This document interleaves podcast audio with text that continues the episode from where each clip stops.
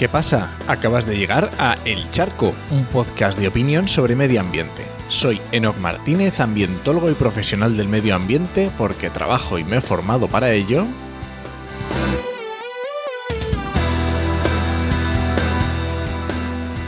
Y hoy voy a opinar sobre el ecologismo ciego, sí, como, como la justicia que está ciega con la banda esta delante de los ojos. Y vamos a ver porque, porque me, lo he estado preparando y yo creo que me he enfadado más de lo que estaba. Y es que, es que no... A ver, vamos a empezar. Vamos a empezar por el principio. Vamos a ver. Está claro que tenemos un problema con las mega instalaciones de energía renovable. Sí, está clarísimo grandes instalaciones fotovoltaicas o polígonos eólicos con grandes impactos sobre el medio ambiente. Últimamente estamos escuchando mucho sobre este tema y nadie lo discute, estamos todos de acuerdo. Adelante, por supuesto, no hay ningún problema. Pero estoy empezando a escuchar, no a todo el mundo por supuesto, pero ciertos discursos peligrosos. Peligrosos bajo mi punto de vista.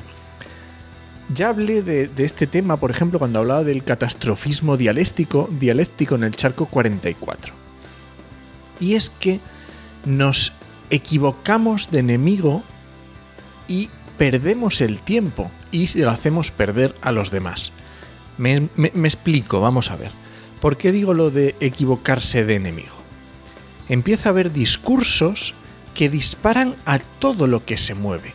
Y eso solo consigue poner a la gente en tu contra. Los que se llevan un, disparo sin tener nada que ver, obviamente se ponen en tu contra. ¿Y esto por qué? ¿A qué viene? Pues es que mm, escuchaba un podcast esta semana que ponía en duda el proceso de evaluación de impacto ambiental.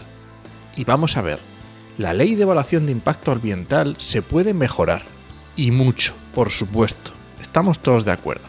Pero la ley de evaluación de impacto ambiental tiene sus garantías, que es la Ley 21-2013, que además tuvo cambios en el 2015, en el 2017, en el 2018 y dos veces en el 2020. O sea que no es una, no es una ley que tengamos ahí olvidada.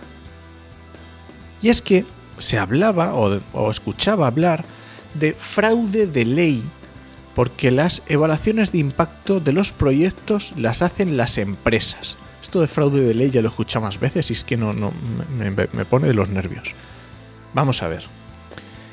Es cierto que cuando, eh, cuando se hace un proyecto, la empresa o el promotor del proyecto tiene que presentar esa eh, evaluación de impacto ambiental de los proyectos que quiere hacer, por supuesto. Esto podría dar solo para un podcast hablar de si es adecuado o no. Para mí sí que es adecuado esta forma de hacerlo, pero bueno, no me voy a meter a eso porque es larguísimo. Entonces, ¿qué pasa? ¿Que las evaluaciones de impacto ambiental, como las hacen las empresas, ya no valen para nada? Vamos a ver. Esto quiere decir que las personas que las hacen, porque las empresas las componen personas, y un proyecto de evaluación de impacto ambiental al final lo hace una persona. ¿Esa persona qué pasa? ¿Que es un inepto o que es un corrupto? Porque si, si estamos diciendo que, va a mentir porque está Mm, eh, poniendo por encima lo que quiere la empresa por encima del medio ambiente, obviamente ese, ese técnico está mintiendo. Entonces, como digo, las evaluaciones de impacto ambiental son documentos, son, son proyectos que, que las hacen las empresas, sí, pero las hacen personas que firman al final. Yo firmo mis propias evaluaciones de impacto ambiental. Y además cobro por firmar. No cobras lo mismo si ayudas a alguien a hacer una evaluación de impacto ambiental que cuando la firmas. Y además tengo un seguro, estoy pagando un seguro de responsabilidad porque lo que estoy firmando puede tener consecuencias. Entonces, yo como autónomo, obviamente he tenido proyectos que no los he querido firmar. Sí, y he cogido y no los he firmado. Y se los he entregado al cliente y digo, mira, esto si quieres lo firmas tú. Yo no lo firmo, porque lo que me estás pidiendo no estoy de acuerdo. Han sido los menos, o sea, mucho menos del 1%, que lo he sabido, sí. Pero también he estado yo con mi criterio para saber que eso no lo iba a firmar. Porque obviamente te juegas el pan si no firmas. Claro, igual que en todas las profesiones. En cualquier profesión, si quieres hacer las cosas bien, pues las haces. Y si quieres hacer las cosas mal, pues también te juegas el puesto. Está clarísimo. Cuando decíamos que este problema de las empresas, claro, la evaluación de impacto ambiental la hacen las empresas, pero luego se entregan a la administración correspondiente que las evalúa. Entonces, esto cuando decimos que, que, las evaluaciones de impacto las hagan las empresas, que entonces la evaluación de impacto es un fraude, esto quiere decir que los técnicos de la administración que las revisan están prevaricando. Las administraciones tienen técnicos especializados que evalúan los proyectos. Y lo bueno de los funcionarios es que no tienen miedo a ser despedidos, por eso son funcionarios. Y ahí su importancia, y ellos pueden decir, esto sí me gusta, esto no me gusta, esto me lo cambias o no te acepto el proyecto porque no es viable. Y además ahora que estoy trabajando en una administración por dentro, que lo veo, y veo que es un trabajo difícil, y que a los técnicos les cuenta tiempo y les cuesta evaluarlo, y se toman muy en serio.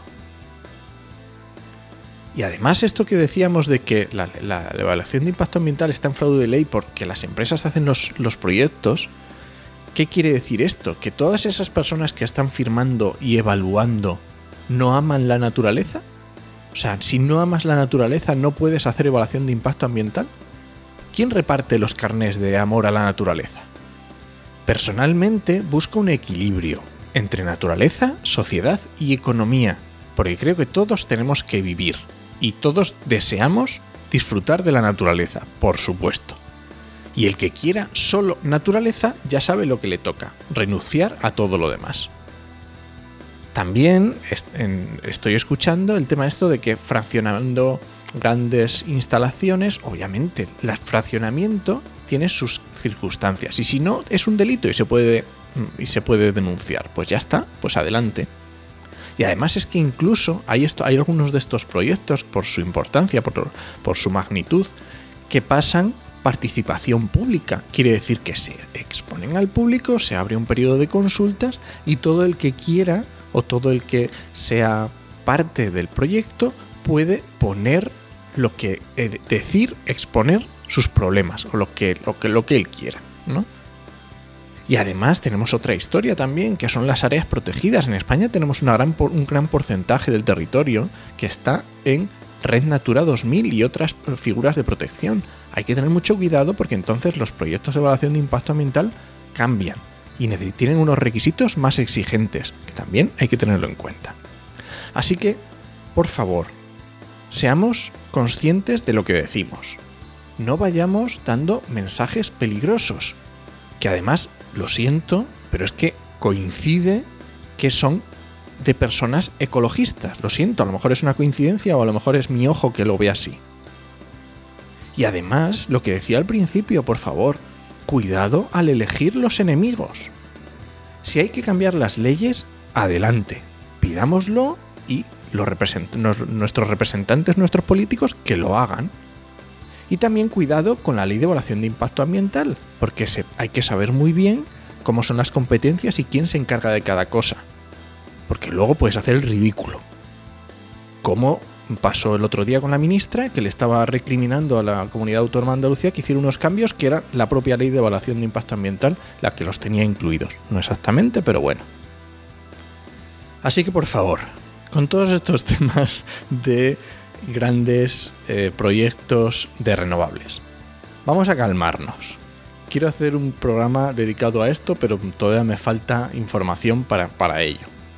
Y sobre todo, elijamos bien los enemigos. Las luchas que vamos a tener, elijamos bien los, los enemigos. Porque quejarse es muy fácil. Pero quejarse y a la vez ser coherente no es tan sencillo. Y este ha sido el charco de esta semana.